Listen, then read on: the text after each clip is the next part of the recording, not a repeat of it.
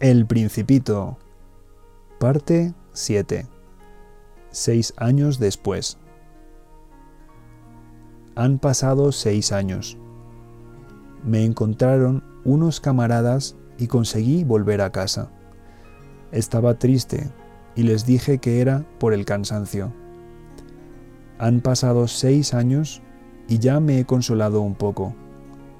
Al menos sé que el principito consiguió volver a su planeta porque al día siguiente no encontré su cuerpo.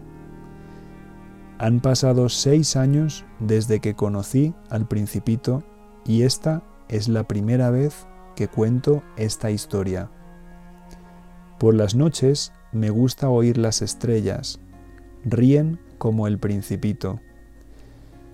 Me olvidé de dibujar la correa del bozal para el cordero del principito.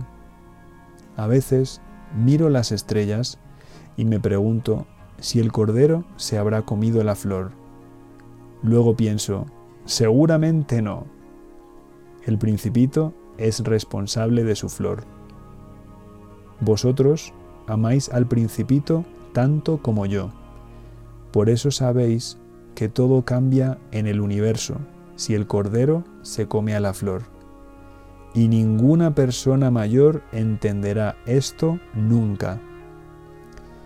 Para mí, este es el paisaje más bello y más triste del mundo. Aquí fue donde el principito llegó a la tierra y donde luego desapareció. Mira este paisaje con atención. Así, si un día vas al desierto, podrás reconocerlo. Y si pasas por allí, por favor, espera un momento, justo debajo de la estrella. Si ves llegar a un niño con cabellos de oro que ríe y no contesta cuando se le interroga, ya sabes quién es.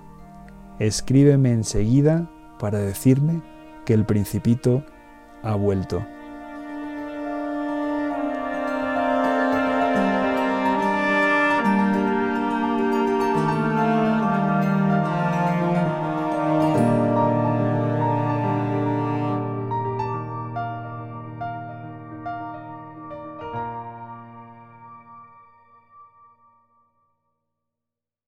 Espero que te haya gustado mucho este episodio.